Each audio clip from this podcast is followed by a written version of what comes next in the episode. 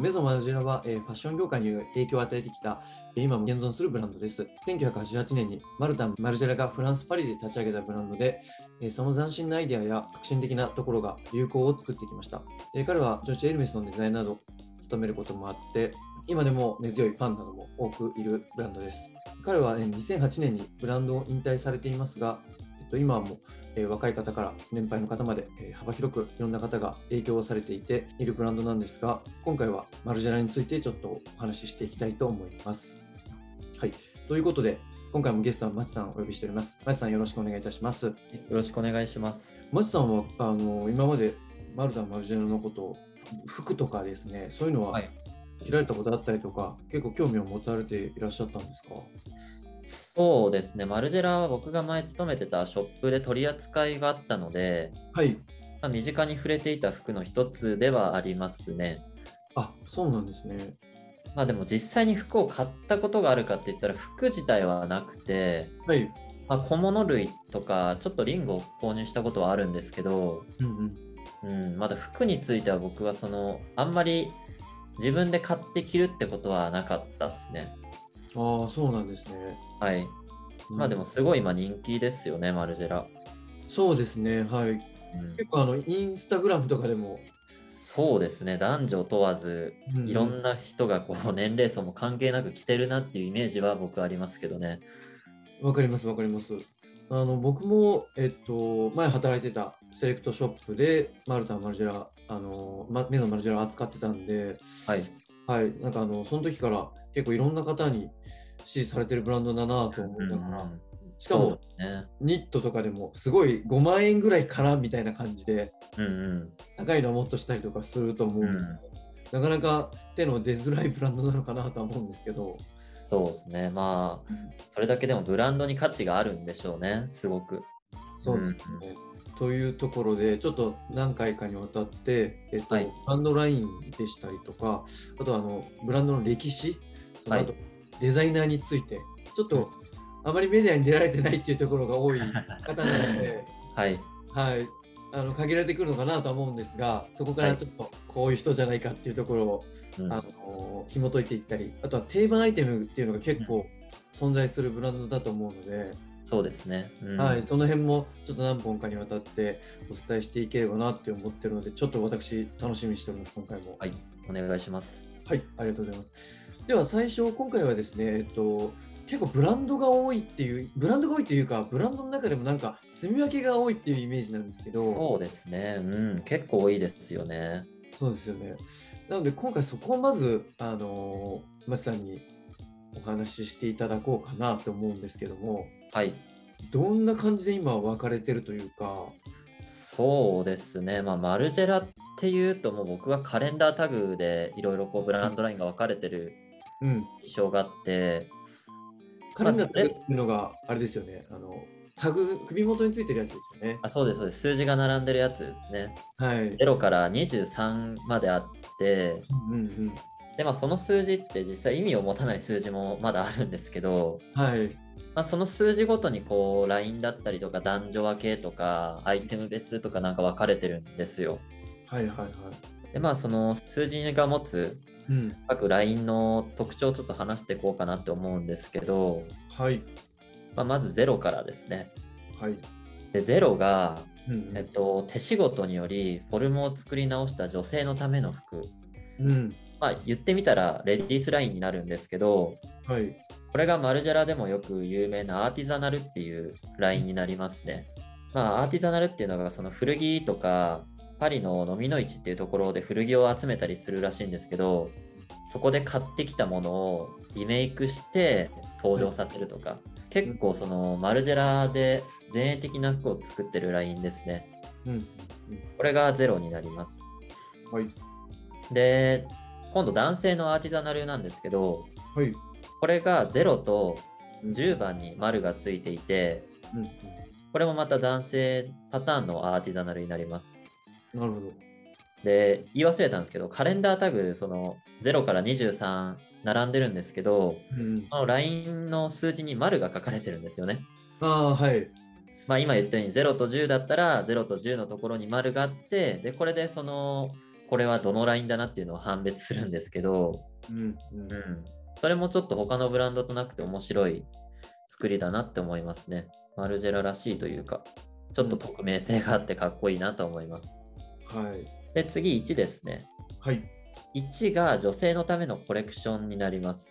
うーんまあこれがコレクションラインとかにもなるんですけど、はいはいま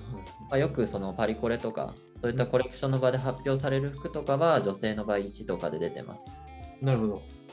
で、次4が、うん今度女性のためのワードローブで、ほこれが比較的こうセレクトショップに並んだりとか、うはいはいまあ、ちょっとデイリーユースしやすいというか、うんまあ、割と着やすいアイテムの展開が女性は4番ですね。うんうーんなんかシンプルな感じなんですかねそうですね、割と着回ししやすいというか、馴染みやすい服が多いイメージです。なるほどうん。で、ちょっと数字が飛んじゃったんですけど、今度3番ですね。はいちょっと戻って。これがフレグランス、まあ香水ですね。うん最近よく有名なのは、まあレプリカとかですかね。あそうですねうん、すごく若い人から本当に年配の方までいろんな方が手に取ってるっていう印象ですよね、レプリカは。そうですねなんかボトルも結構おしゃれですよねあそうですね、なんかミニマムで可愛らしいっていうか、うんうん普通にこうインテリアで使えそうな感じですもんね。うんわかりますうん。これはすごく人気かなと思います。で、6番がうんもうそのまんまなんですけど、MM6 ですね。はいうん、これがレディースのための服です。で、まあ、最近すごい男、これも男の人も女の人も関係なく持ってるなって僕の印象があるのが、ジャパニーズバッグで、はいはいあの三角形のトートバッグみたいな、あーが MM6 からもう定番でずっと出てるんですけど、はいこれはすごい人気のアイテムかなって最近思いますね。えーずっと定番であって前から人気だったんですけど、うんうんうん特に最近よく見るなっていうなんか使いやすそうな感じなんですかああ、どうですかね。僕は使いやすそうっていうより、ちょっとデザインが特徴的かなって思ってて、あー日本の折り紙からちょっと着想を得て作られたバッグらしいんですけど、あそうなんですね、そうなんですよ。えーまあ、なんかこう、パターンっていうか、うんうんうん、ちょっとこう、折り紙を折ったような、紙折ったようなデザインになってて、うんうんうん、まあ、特徴的なんで、服装にこう取り込むと、ちょっと個性的になるかなっていう。へーうん、三角形で、うんまあ、その持ち手と合わせて三角形みたいな。あ、もしインかタクじゃないですけど、うん、そんな感じです。すごく可愛らしいんで。目を引く感じなんですね。そうですね。うん。うでんパッと見で、あ、丸 MM6 だなってわかるっていう。ブランド感も出せるみたいな感じそうですね。うん。まあまあ、すごい人気だなって印象です。で、次が8番なんですけど、う。うん、 8番がアイウェアです。まあ、メガネだったり、サングラスとかはここから出てますね。で、10番が男性のコレクションになるんですけど、はい。これがまた、えっと、さっきの1番の女性のコレクションみたいに、うん。こっちはランウェイとかで登場するような服っていうのが出てます。で、まあ、14番が男性のためのワードローブですね。はい。で、これがよく言うそのエルボーパッチのニットとか、スウェットとか、うんまあ、ハの字のライダースとか、はい。そういう人気アイテムはここから出てます。あーうん、もう大体大まかな感じなんですけど、うん。女性は数字が1桁で、うん。男性はこう2桁以降みたいな、ああ、うん、なんとなくそういうイメージがあります。覚え方ですけどね。はい。で男性分かりやすいように続けて10番14番いったんですけどうん今度11番ですね、はい11番が、えっと、アクセサリーコレクションになりますねうん。はい。これはもうユニセックスで展開されていて、うん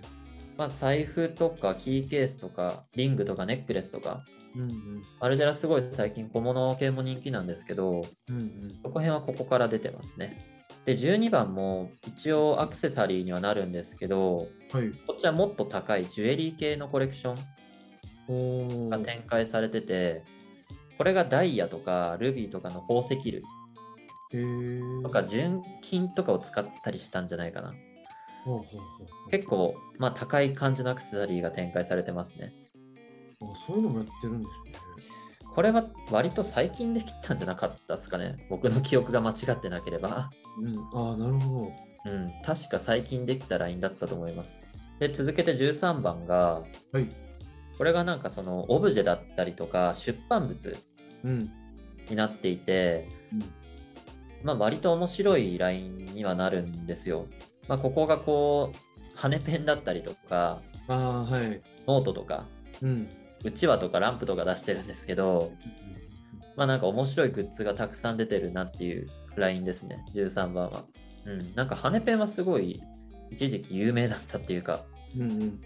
知ってる人も多いんじゃないですかね。うん。ね、なんかあとスノードームああ、スノードームありましたねあ。りますよねとか、そうそうそう、そんなんありましたね、本当あとなんか卵を、卵の入った、あの、スーパーで売られているような卵のパックを、もう、へーオブジェみたいなのがあったりとか、はい。そういうのも多分このラインじゃないかなと思います。えー、じゃあ結構遊び心を聞いたものが多いんですね。そうですね、はえー、なるほど。で、まあ22が最後なんですけど、い。あまた一気に飛ぶんですね、ここは。もうこっから飛ぶんですよ。へー全然ない。ないんですかね。うん。僕が調べた感じじゃなかったですね。へーで、ここが女性と男性のための靴のコレクション。あなんで、まあ、ジャーマントレーナーとか、あ、はい。サビシューズ系とかですよね。うんうんうん。うん。そういう定番で人気のシューズ系は、ここの22番から出てますね。まあ、ざっとカレンダータグでうんうん説明していくと、今のような感じですね、マルジェラのライン展開は。なんかあのい気になったんですけどそのコレクションとワードローブって分けてたと思うんですけどはい。コレクションが出てなんかこうそのワードローブに行けそうだなっていうのをまたワードローブで展開していくイメージなんですかね。まあそうですね1と0がそのレディースとメンズのコレクションになってるんですけど、はい。まあ、ここが毎年発表される新しい服うんうん。っていうイメージかなと思っててはいはいはい。で、まあ、そこでもちろん出たアイテムとかがだんだん人気で定番になっていくってことはあると思うんですようんうん。でそれが4番とか14番のはい。メンズレディースのワードローブのアイテムでうん。展開されてるのかなって感じですね、へーまあ、実際14番と14番でこう過去の復刻アイテムとかもあるのでうんうんうんうん。うん、なんでまあそういう立ち位置かなっていう、ああ、なるほど。うんまあ、実際人気なのはやっぱり4番14番とかの定番アイテムだったりしますしねああ、やっぱりワードローブ系のところが人気なんそうですね特に今はここ辺が人気なんじゃないかなって感じですねうんちなみに松さん前働かれてたあのところは、はい4番とかやっぱ14番だったって感じですか